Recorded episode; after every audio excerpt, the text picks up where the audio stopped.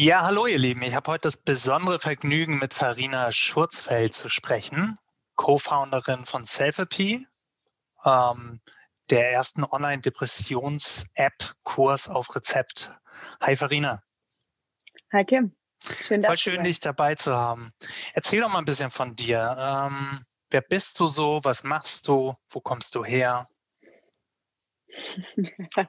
Sehr gerne mache ich das. Ähm, ja, mein Name, mein Name hast du schon gesagt, Farina Schürzfeld. Ich komme äh, ursprünglich aus dem schönen Ostwestfalen-Lippe, ähm, aus Detmold genau genommen. Bin da aber vor 17 Jahren äh, weg, 16, 16 Jahren und ähm, bin seitdem irgendwie äh, in, der, in der Weltgeschichte unterwegs. Ähm, war ein paar Jahre in Australien, ähm, war eine Zeit in New York, lebe jetzt in Berlin bin gerade aber auf Fuerteventura ähm, und habe mich die letzten elf Jahre beschäftigt mit dem, mit dem Thema Unternehmensgründung ähm, im, im Gesamtkontext sozusagen. Bin da immer mal reingeworfen worden durch Rocket Internet in Australien und ähm, ja, bin seitdem als Unternehmerin unterwegs und habe vor fünf Jahren knapp ähm, mit äh, meinen Mitgründerinnen Nora und Kati, die beide Psychologinnen sind, Therapie gegründet. Also das erste Mal sozusagen eine Gründung im Gesundheitsbereich. Ähm, das erste Mal eine Gründung in Deutschland, ähm, was auch spannend war. Und genau, haben da irgendwie die letzten viereinhalb Jahre ähm, gekämpft, äh, aber liebevoll gekämpft sozusagen darum, dass digitale Anwendungen jetzt nicht nur in unserem Bereich, sondern generell auch in der Gesundheitspolitik, ähm, Wirtschaft sich einfach irgendwie auch etablieren können, ja, dass man ähm, digitale Unterstützer, Unterstützer ähm, anerkennt und äh, so schließt sich der Kreis. Ähm, das ist dann eigentlich letztes Jahr passiert, dass jetzt über das digitale Versorgungsgesetz digitale Anwendungen kostenfrei sozusagen ähm, über den Arzt verschrieben werden können. Mhm. Ja, den Bogen zur Selfie können wir später nochmal spannen.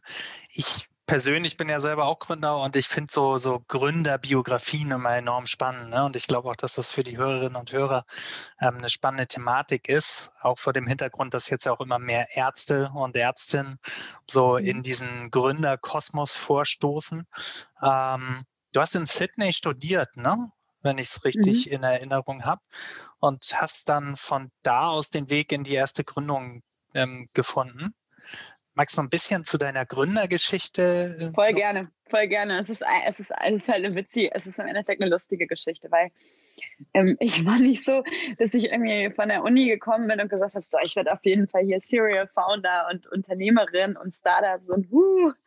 Ähm, ich habe meinen Bachelor gemacht in Hamburg an der dualen Uni, an der HSBA bin dann nach Sydney, um da einen Master zu machen und eigentlich mal ein ganz klassisches Studium. Ja, also ich wollte eigentlich mal diese ja, die traditionelle Studienexperience haben, weil in dem dualen Studium war das ziemlich voll tanken sozusagen innerhalb von kürzester, kürzester Zeit und nicht so wirklich so eine Studienerlebnis. Und dann bin ich nach Sydney, habe da studiert und mich dafür einen Master beworben.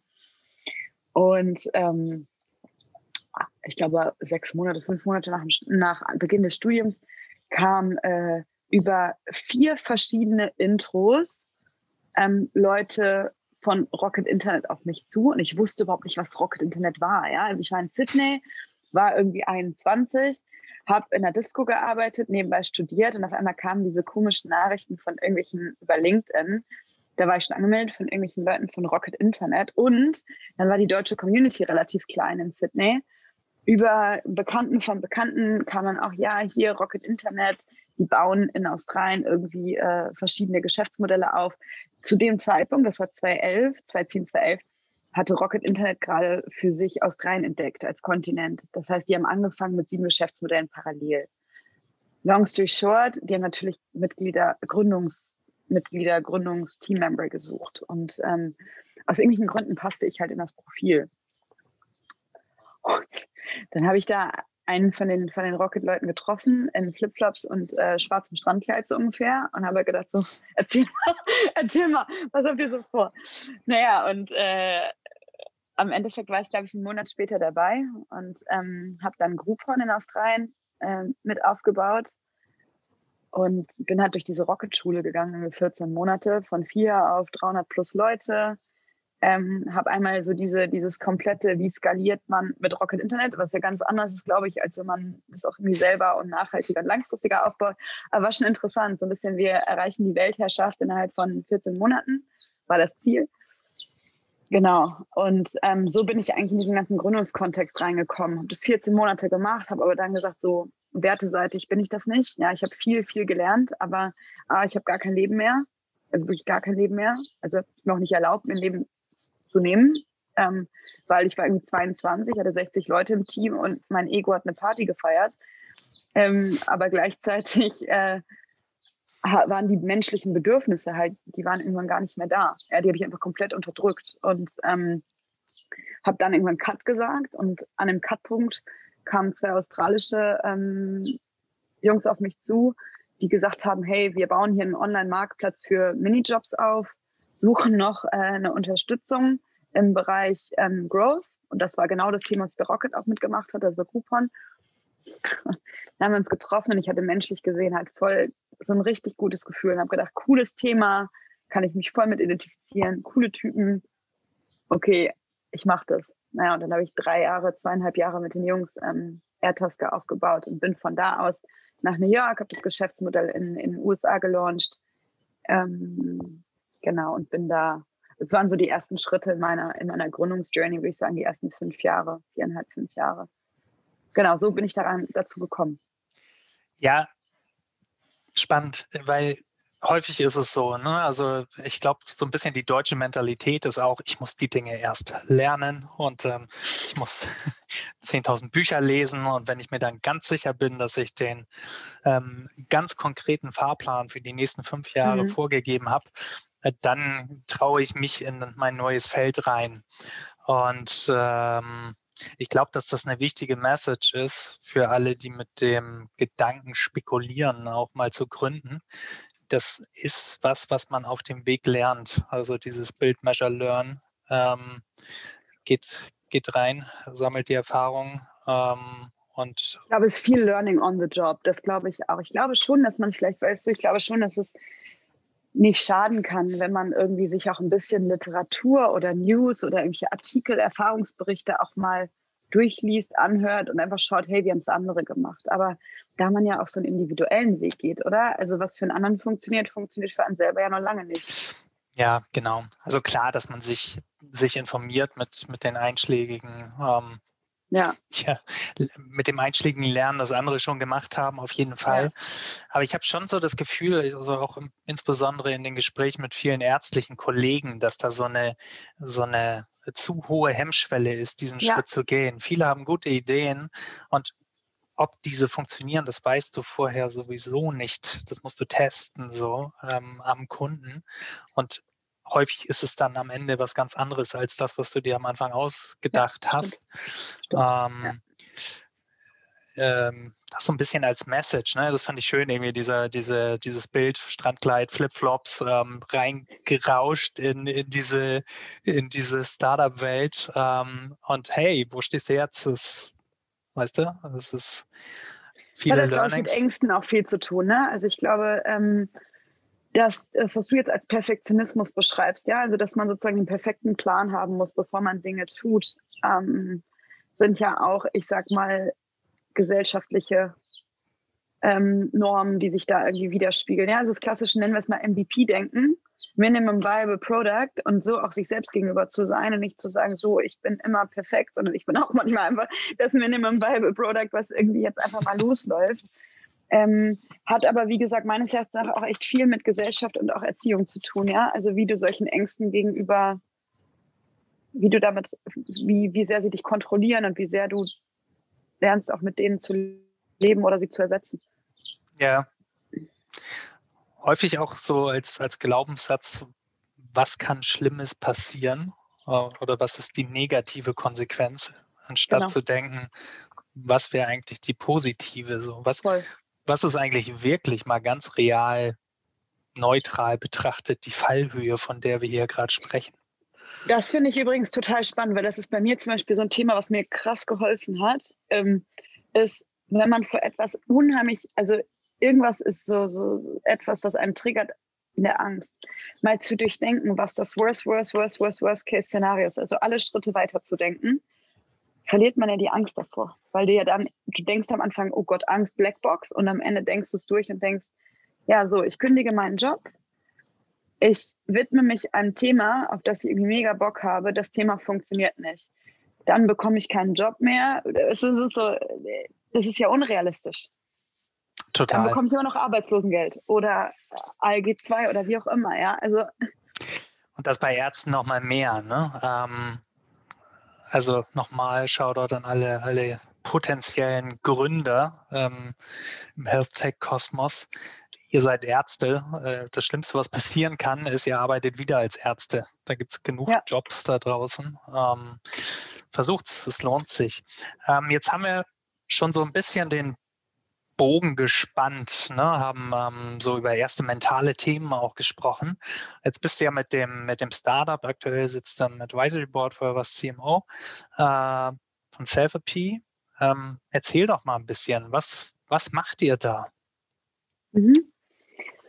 Ähm, also wir haben mal angefangen vor, vor, vor knapp fünf Jahren damit, die Wartezeit auf Therapieplätze zu überbrücken. So, das war eigentlich die Gründungsidee. Ja, also die Idee war, dass du in Deutschland, ich weiß nicht, vielleicht haben einige von, äh, von deinen Zuschauern das auch schon mal erlebt, dass du teilweise monatelang auf dem Therapieplatz in Deutschland wartest. Plus hart stigmatisiertes Thema, ne? Also viele, die äh, Hilfe bräuchten, suchen sich keine, weil wenn ich zum Psychotherapeuten gehe, bin ich gaga. So, also es ist krass stigmatisiert, das heißt, die Hemmschwelle ist einfach sehr hoch. So, ähm, das war mal der Gründungsgedanke vor fünf Jahren. Damit haben wir angefangen und haben im Endeffekt ein Überbrückungsprogramm digital entwickelt für Leute mit Depressionen. Das heißt, eine, eine digitalisierte Verhaltenstherapie, also einen ganz, ganz klassischen Therapieansatz, aufgehübscht über Übungen, Bilder, Videos, ähm, Texte, die du liest und dich damit beschäftigst, über damals waren es noch neun Wochen, jetzt sind zwölf Wochen ähm, verhaltenstherapeutischen Ansätzen. Und das ist, musst du dir vorstellen, wie so ein Lego-System. Deswegen ist es sehr cool, das zu digitalisieren. Du kannst im Endeffekt sehr gut Steinchen auf Steinchen setzen und dann auch sagen, nee, das Steinchen nicht, dann kommt das Steinchen dazu. Also so Individualisierung ist gut möglich. Haben relativ schnell gemerkt, ähm, dass eine reine digitale Lösung für die Leute nicht ausreicht und dass sie sich die auch nicht wünschen. Und das ist auch so ein MVP-Gedanke, vielleicht zu sagen, hey, unsere Idee ist, es rein digital abzubilden. Gleichzeitig sehen wir einen Hunger im Markt und eine Nachfrage, dass ein reines digitales Programm nicht das ist, was satt macht, sondern dass sie sich eigentlich was wünschen, was diese persönliche Komponente hat. Kann ich übrigens komplett nachfühlen, ja. Aber mein Rocket-Internet-Hirn das natürlich auf Skalierung. Ja, ist aber äh, definitiv war das mein Push, ja, zu sagen, so ich will das skalierbar machen, nicht äh, damit wir in drei Jahren den größten Exit machen, aber damit wir möglichst schnell möglichst vielen Leuten helfen können. Weil wenn du diese menschliche Komponente mit drin hast, mit Psychologen, ist das relativ oder es ist deutlich komplexer, es zu skalieren, als wenn du oder aufzubauen, als wenn du natürlich nur digitale Elemente hast. Anyway, Market Proof das differently heißt, wir haben sehr, sehr schnell, ähm, ich glaube, zwei Monate nach Gründung die ersten Psychologen eingestellt.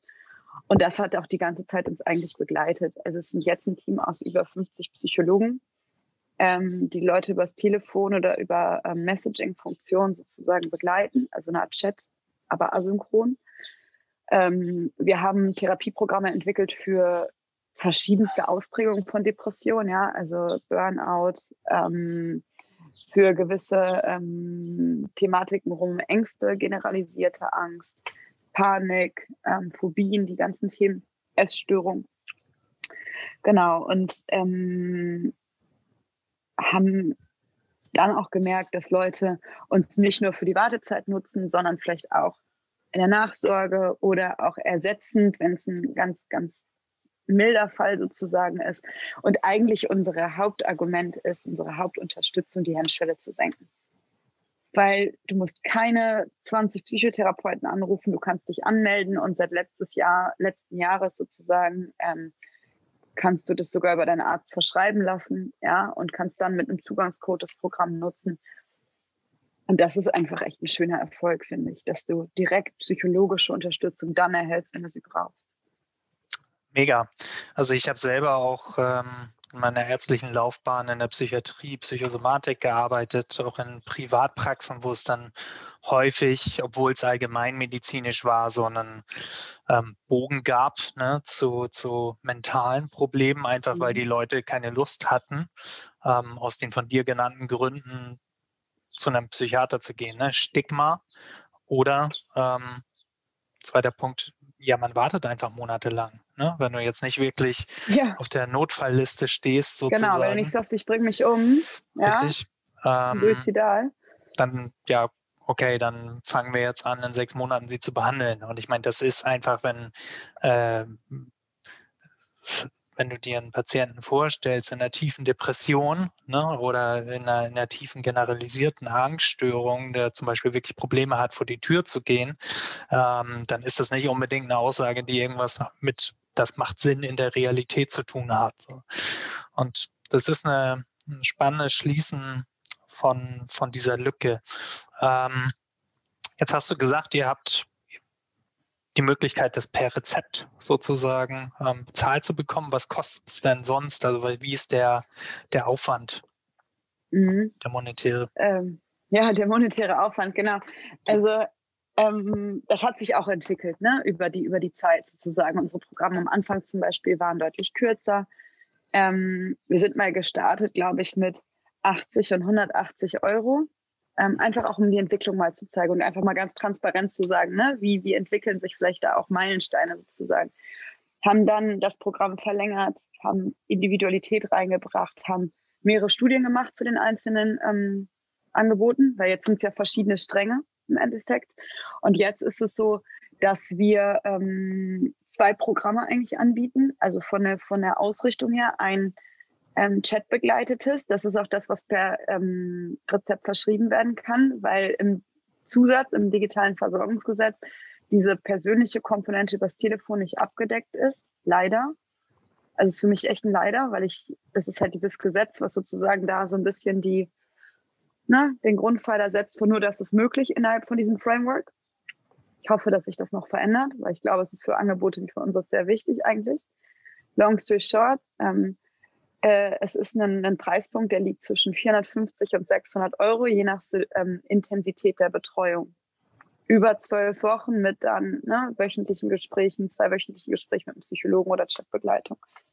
Genau. Mhm. Oder Nachrichtenbegleitung. Genau.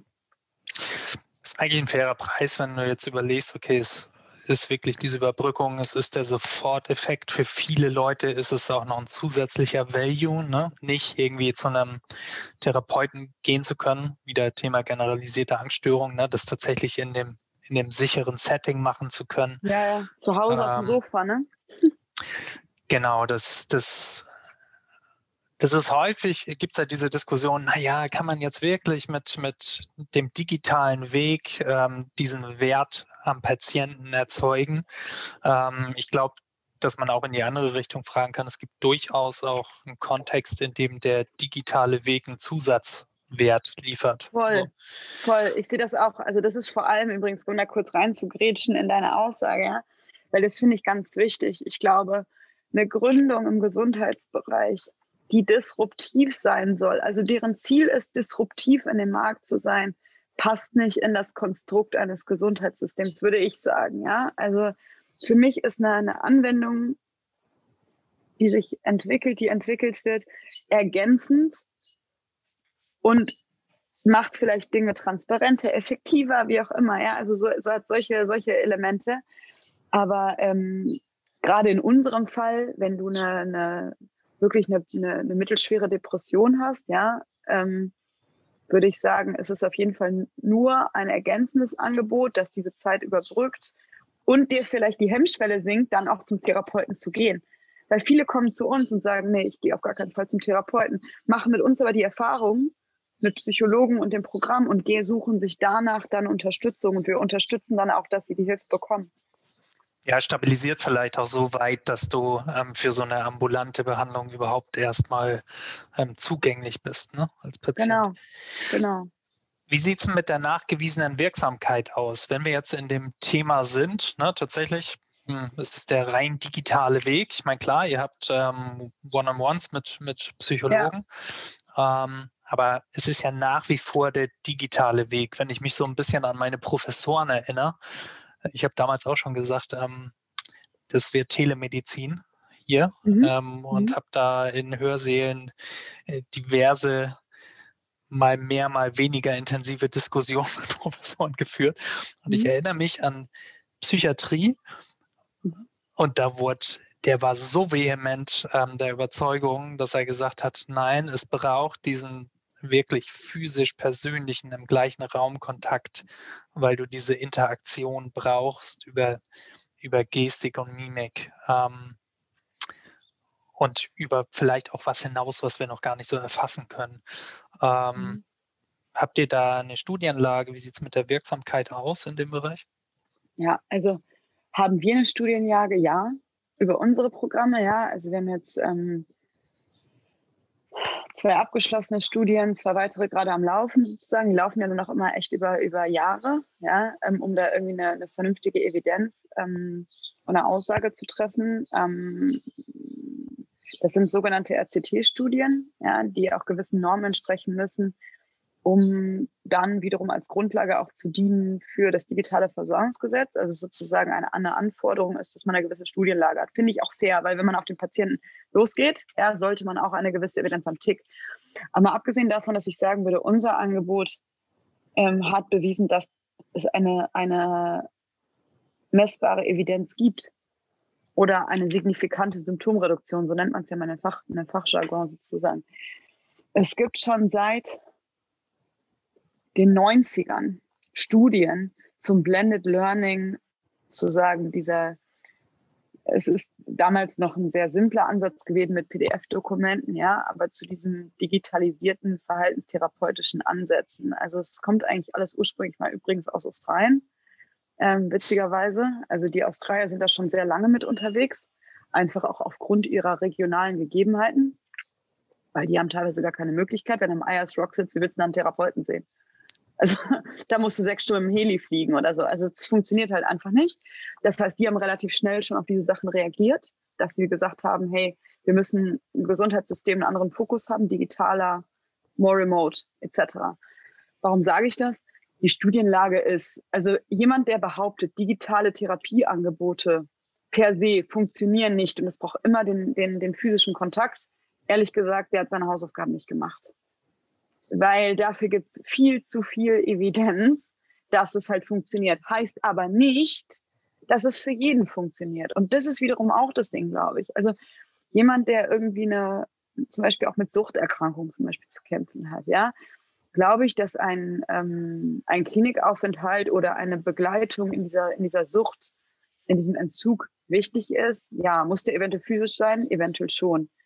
Ähm, aber es gibt Themen, die extrem gut über Remote, digital und verhaltenstherapeutische Ansätze abzudecken sind.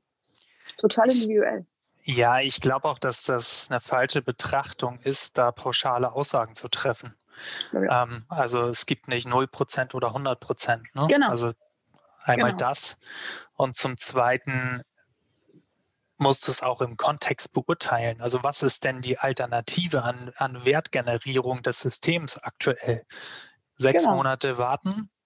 Ähm, dauert so. Ähm, kannst ja mal irgendwie Telemedizin, selbst wenn die Wirksamkeit geringer wäre, ähm, wäre unterstrichen, ähm, selbst in diesem Fall wäre es ja immer noch besser, eine Therapie zu haben, ähm, als gar keine. So. Und ich glaube auch, dass, dass, ähm, dass du tatsächlich das meiste ähm, über diese, diesen modernen Weg der Telemedizin auch tatsächlich digital abbilden kannst. So. Ähm, genau wie du sagst, es mag einzelne Menschen geben, die tatsächlich aufgrund der individuellen charakterlichen Disposition den ganz persönlichen Kontakt brauchen. Ja. Aber ja. das hat dann wirklich eher mit der, mit der individuellen Person zu tun und nicht mit Evidenz, so aus meiner Sicht. Genau, und es hat eventuell auch damit zu tun, dass sich zum Beispiel gewisse, gewisse Zielgruppen einfach mit digitalen Applikationen oder digitalen Handling halt schwer tun. Also ja, das ist definitiv so. Und kannst du dann darüber eine Digitaltherapie anbieten? Natürlich nicht. Also das wird nicht funktionieren. Also Anonymous Case zum Beispiel, wir hatten ähm, hat, hat ein Projekt angepeilt für Patienten mit Osteoporose. Ja, also die sozusagen Osteoporose-Diagnose bekommen und dann psychisch begleitet werden, weil die haben ja extreme Angst vor Fallen zum Beispiel, vor Sturz danach, wenn das diagnostiziert wurde, sie im Krankenhaus waren etc. Da zum Beispiel war ich sehr kritisch, weil ich gesagt habe, Leute, die Patienten sind im Durchschnitt 75 plus, ja, 75 Jahre plus. Und das ist der Durchschnitt. Das heißt, wir haben auch Patienten, die sind 85. So, jetzt 100 Leute haben wir gefragt. Meine Oma und Opa leben alle nicht mehr, aber die wären jetzt, die wären jetzt auch fast 100. Aber ich sag mal so, diese Zielgruppe dazu zu bekommen, mit einer, mit einem Mobiltelefon, ja, an gewissen Themen zu arbeiten, nee. Schwierig. Ich nee. muss gerade an meine Eltern denken, deswegen schmunzel ja. ich. Um, ähm, ja, nee. Ja. Nein. Aber das, das ist eine spannende, spannende Frage. Ne? Was, was glaubst du, wohin sich die Telemedizin entwickelt in den nächsten Jahren? Also ich glaube, dass sie, das Telemedizin ist jetzt ja so ein Begriff, ne? So ein Begriff, riesig. So, ist ja fast ein Ökosystem, wenn man es so sieht, was da alles reinpasst. Ähm, und für mich ist es die Frage vielleicht, wohin entwickelt sich Telemedizin, aber wo entwickeln sich auch digitale Helfer, egal was sie jetzt sind, ob sie jetzt Telemedizin sind oder andere, ja ich glaube, dass sie auf jeden Fall ein fester Bestandteil der Gesundheitsversorgung werden. Einfach weil sie, wie gesagt, für den Patienten Empowerment schaffen, Transparenz schaffen, Effektivität schaffen ähm, und damit im Endeffekt bessere Therapien ermöglichen. Und ich glaube, das weißt du viel, viel besser als ich in deiner Rolle, ja, und mit deinem Hintergrund als Arzt. Aber dass auch die Rolle des Arztes sich verändern wird. Ja, mehr zum Steering, der steert eher, aber der muss nicht in seinem Hirn jegliche Symptome, Diagnosen, Therapiemöglichkeiten und für fünf Minuten einen Patienten sehen, nur um zu sagen, wie geht's Ihnen, danke, gut. Ja, das sind einfach Sachen, wo ich glaube, wo sich der, wo sich das Ökosystem verändern wird und durch diese digitalen Applikationen eigentlich zu einer besseren Patientenversorgung kommen kann. Das ist meine, mein Wunsch zumindest. Total. Ich Genau, also ich sehe auch beides, ne? Supply und Demand. Also für den Patienten auf jeden Fall. Ne, gibt es, äh, glaube ich, genug Aspekte, ähm, die, ähm, die das valide machen, das Ganze. Ähm, aber auch für den Arzt, genau wie du sagst. Ne? Also wir haben in der Ärzteschaft in Deutschland, und es ist nicht nur in Deutschland so, es ist eigentlich in allen westlichen Industrieländern, haben wir aktuell ein Problem in der Gesundheitsversorgung. Also mhm. dieses alte Paradigma, ähm, wir hatten eingehend vor der Aufnahme über Wellbeing gesprochen, ne? dieses alte Paradigma der Ärzteschaft, ich muss mich aufopfern zum Wohle des Patienten, so. Mm, mm, mm, das, mm. das, das ist ja Bullshit. So. Also wenn du wirklich eine qualitativ hochwertige Patientenversorgung leisten willst, dann braucht sowohl das Wohl des Patienten als auch des Behandlers. Mhm. Und das wird ein bisschen schwierig, wenn du pro Patient drei Minuten hast und 80 Stunden die Woche arbeitest. Ähm, und da braucht es einfach Möglichkeiten, ähm, Begriff Empowerment, Enabling, ja. dass du ohne das jetzt negativ zu meinen, aber die, die Skalierbarkeit erhöhst, also digitale Wege nutzt, ähm, ja, Zeiträume zu schaffen für wirklich das, was, was dann für den, für den menschlichen Behandler wichtig ist, den Arzt, nämlich die Arzt-Patienten-Beziehung. So. Und das, ähm, auch mit, der, dem, mit dem mit demografischen Wandel etc. pp, das wird ja nicht besser mit dem Fachkräftemangel. Ne? Also da, ja. das ist eine wesentlich bessere Lösung, als jetzt aus irgendwelchen Entwicklungsländern das medizinische Personal abzuziehen, um hier die Lücken zu stopfen. So.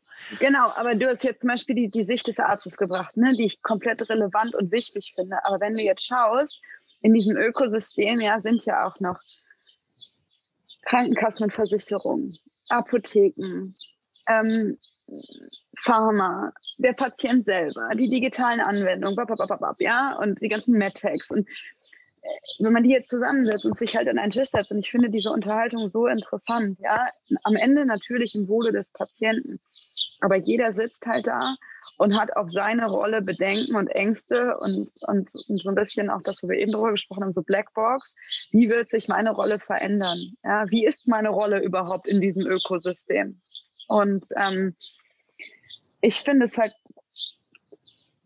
sehr, sehr interessant eigentlich zu schauen, wie kann sich dieses gesamte System so verändern, aber auch so respektvoll sein dem gegenüber, wie es jetzt ist, weil eine Veränderung wirst du halt auch nicht. Du schaltest nicht auf einmal digitale Applikationen an. Das ist jetzt ja im November, Dezember passiert.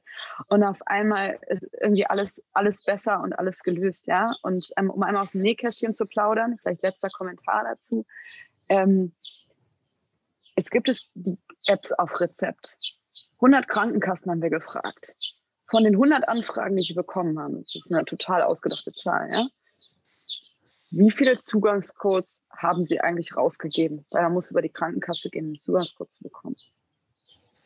Und ich sage, es sind weniger als zehn. Und jetzt kann man diverse Gründe dafür finden, aber so zeigt sich, dass ein System ja eine gewisse, ähm, es ist rigide, ja, es hat eine gewisse Starrheit sozusagen und das muss sich entwickeln in Kreisen. Das, das schaltest du nicht an und so, jetzt Apps auf Rezept. Uh, Nee, und Disruption ist halt, wie du auch gesagt hast, ne, auch ähm, muss man auch ein bisschen vorsichtig sein in einem Gesundheitssystem. So.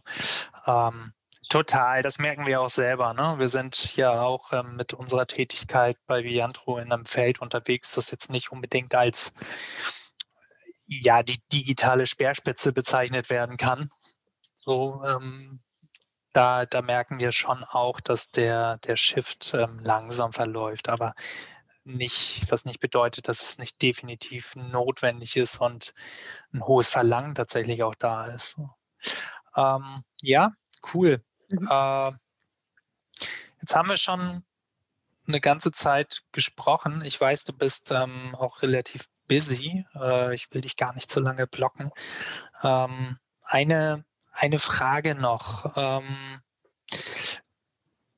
jetzt haben wir darüber gesprochen, was ja, wo, wie Telemedizin sich eventuell entwickelt und ähm, ja, auch was der digitale Weg so leisten kann.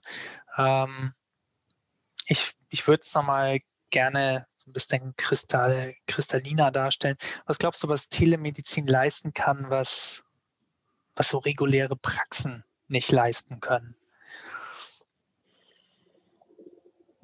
Oder auch Kliniken?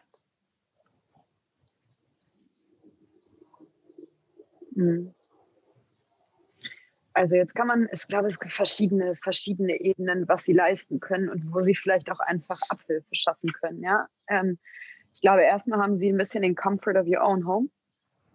Ganz platt. Ja, ich habe mein Handy in der Hand, rufe darüber meinen Teledoktor an sozusagen und muss das zu Hause nicht verlassen, vielleicht weil ich es nicht kann, weil ich, weil ich nicht will, wie auch immer, verschiedenste Umstände. Ja, das also Convenience zu sagen würde ich sagen, ist, der, ist ein Faktor. Der zweite Faktor meines Erachtens nach ist mit Convenience, geht das ein bisschen her, ist das Thema Effektivität. Also ich glaube, es gibt viele Szenarien, hm, wo man einfach nur mal eine Frage stellen möchte an einen Arzt, ja, wo es einfach nur darum geht, ähm, ob es um das Kind geht oder ob es in einem selber geht bei, bei ähm, bei Kinderärzten habe ich das oft erlebt, also mit Kinderärzten, mit denen man spricht, wo die Eltern wirklich sehr schnell relativ große Ängste haben. Ja, also typisch, mein Kind hat Durchfall, so drei Tage.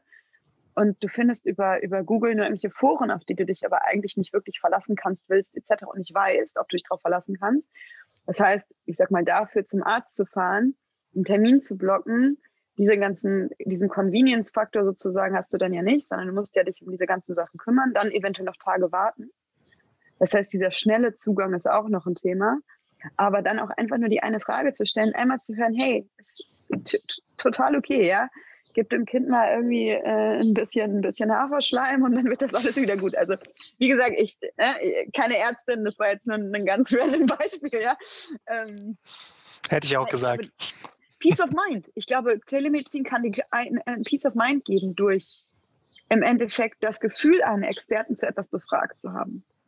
Ja, ich glaube, das kann Telemedizin sehr gut abbilden und kann sich dann wiederum ähm, oder auch für Skin äh, gibt es ja auch für zum Beispiel so ähm, im Haut, im Hautarztbereich, ja, also dass du Fotos machen kannst von den von Germanostik, äh, Grüße ja, an Ole. Genau.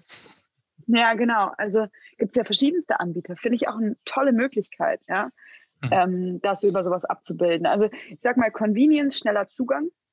Ähm, dann das ganze Thema, würde ich sagen, Effektivität in dem Sinne, dass du einfach kurz eine Frage stellst, anstatt diesen ganzen Aufwand drumherum zu haben. Ähm, und dann auch im, im Zuge, im, im anderen Zuge nicht die mit der Helferin Termin koordinieren musst, dreimal hin und her, dann beim Arzt noch irgendwie eine halbe Stunde warten, dann vom Arzt 20 Minuten oder hast ja nur sechs, aber 15 äh, Minuten in Anspruch zu nehmen, weil Chit-Chat und keine Ahnung. Ähm, ich glaube, das kann Telemedizin ähm, sehr, sehr gut anbieten und kann dich dann, ich sehe halt insbesondere beim, ähm, beim Hausarzt, also Telemedizinangebote, die so dieses Hausarztspektrum abbieten, wo der Hausarzt ist für mich ja ein bisschen so der Jack of all Trades, der sehr, sehr viele Gebiete abdeckt, abdecken muss, kann, wie auch immer. Zum Beispiel 80 Prozent aller psychischen Diagnosen kommen vom Hausarzt.